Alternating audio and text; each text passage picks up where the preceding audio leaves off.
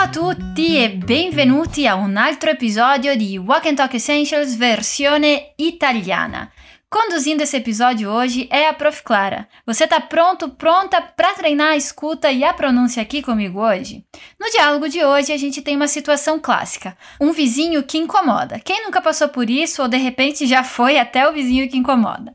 Bom, aqui a gente vai aproveitar para falar de uma estruturinha bastante comum na língua italiana que às vezes nos causa uma certa confusão. Ou seja, o c'è e o ci sono. Então já fica de ouvido ligado para ver quando elas aparecem na conversa que você vai ouvir agora. Lembrando que você pode acompanhar o diálogo escrito no PDF disponível para download e que nele você também encontra uma seção para expandir ainda mais o seu vocabulário. O link está na descrição.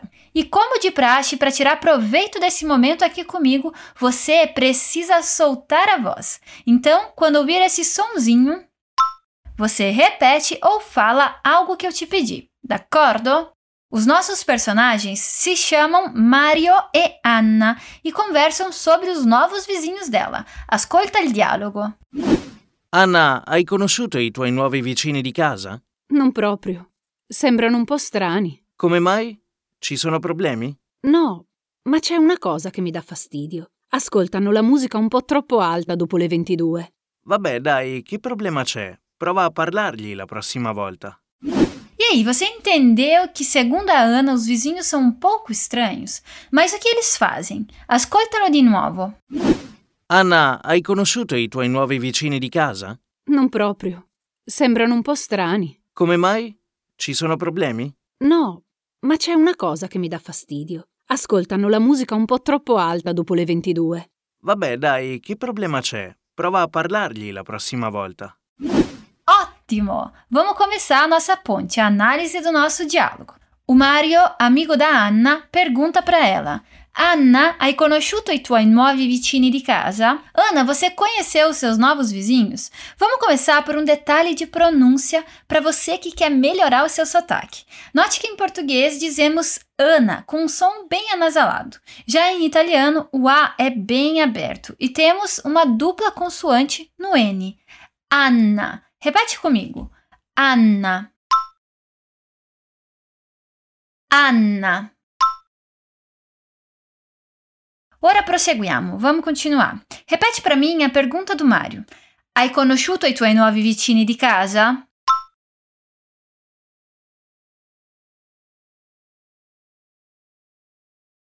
Un'altra volta, note os sons do i no final das palavras no plural e a pronúncia do d em di casa. Hai conosciuto i tuoi nuovi vicini di casa?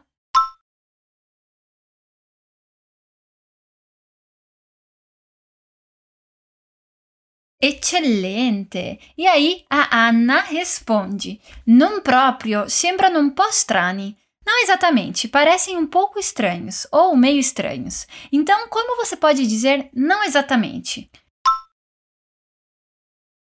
Non proprio.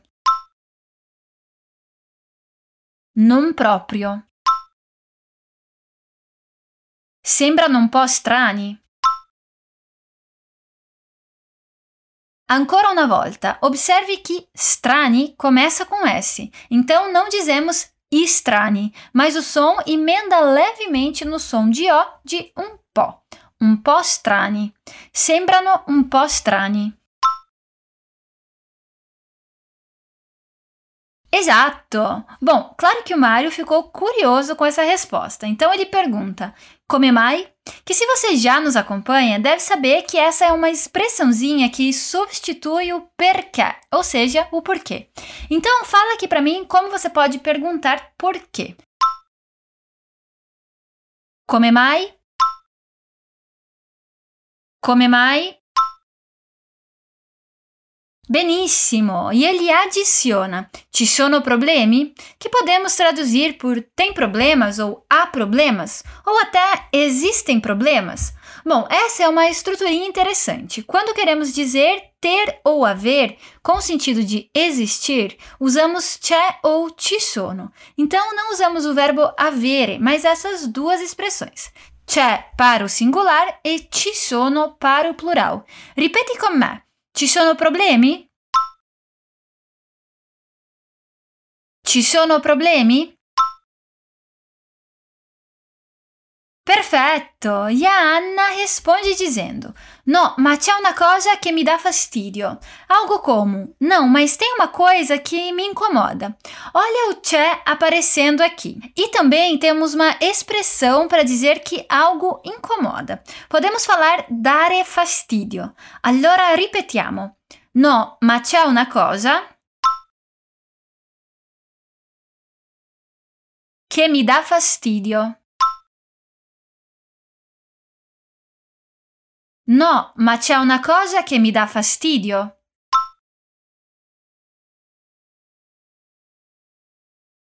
Ottimo! Aí ela explica: ascoltano la musica un po' troppo alta dopo le 22, que significa escutam música um pouco alta demais depois das 22. Fala aí para mim do que ela reclama. Ascoltano la musica un po' troppo alta dopo le 22.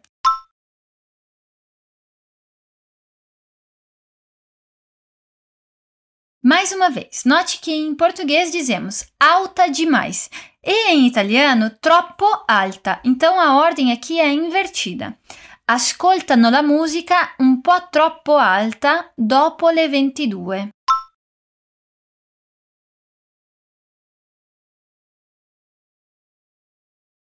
Bella lì! Enfim, o Mario pergunta: Vabbè, dai, che problema c'è?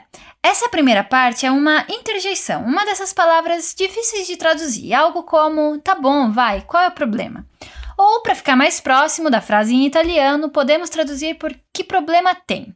Fala aqui para mim a reação do Mário. Vabbè, dai, che problema c'è? Vabbè, dai, che problema c'è? Stupendo! E por fim ele dá um conselho. Prova a parlar-lhe la próxima volta. Tenta falar com eles na próxima vez. Vamos começar pelo fim da frase. La próxima volta. Prova a parlar-lhe. Aqui, parlare a loro, falar a eles, se transforma em uma única palavra. Ripeti parlargli. Parlargli. Prova a parlargli la prossima volta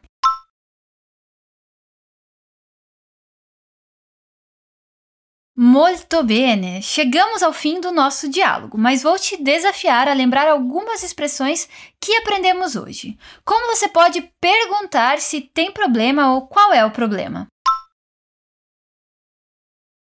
Que problema c'è? Que problema c'è? Já se você quer perguntar se tem algum problema, ou seja, ainda usando o singular, também pode dizer C'è qualche problema? C'è qualche problema? Agora, como podemos perguntar isso no plural? Tem problemas? Ci sono problemi? Ci sono problemi? Excepcionale! E para a gente terminar com chave de ouro, como você pode falar me incomoda? Mi dà fastidio. Mi dà fastidio. Bravíssimo, bravíssima. Bom, chegamos ao fim da nossa ponte, então eu vou reler o diálogo uma última vez e em seguida você fica com ele no original para prestar atenção aos sons que vimos aqui hoje. Começa assim: Anna, hai conosciuto i tuoi nuovi vicini di casa? Non proprio, sembrano un po' strani. Come mai? Ci sono problemi? No, ma c'è una cosa che mi dà fastidio. Ascoltano la musica un po' troppo alta dopo le 22.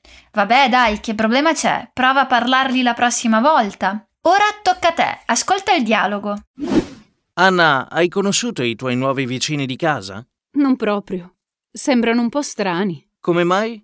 Ci sono problemi? No, ma c'è una cosa che mi dà fastidio. Ascoltano la musica un po' troppo alta dopo le 22. Vabbè, dai, che problema c'è? Prova a parlargli la prossima volta. Ecco fatto. E aí, você é mais como a Ana ou mais como os seus vizinhos? Bom, independentemente, eu espero que você tenha tirado proveito desse momento aqui comigo. Lembrando que você pode baixar o material em PDF para ler o diálogo e se aprofundar um pouquinho mais no conteúdo desse episódio. È stato un piacere averti qui. A risentirci presto e un caro saluto dalla Prof. Clara.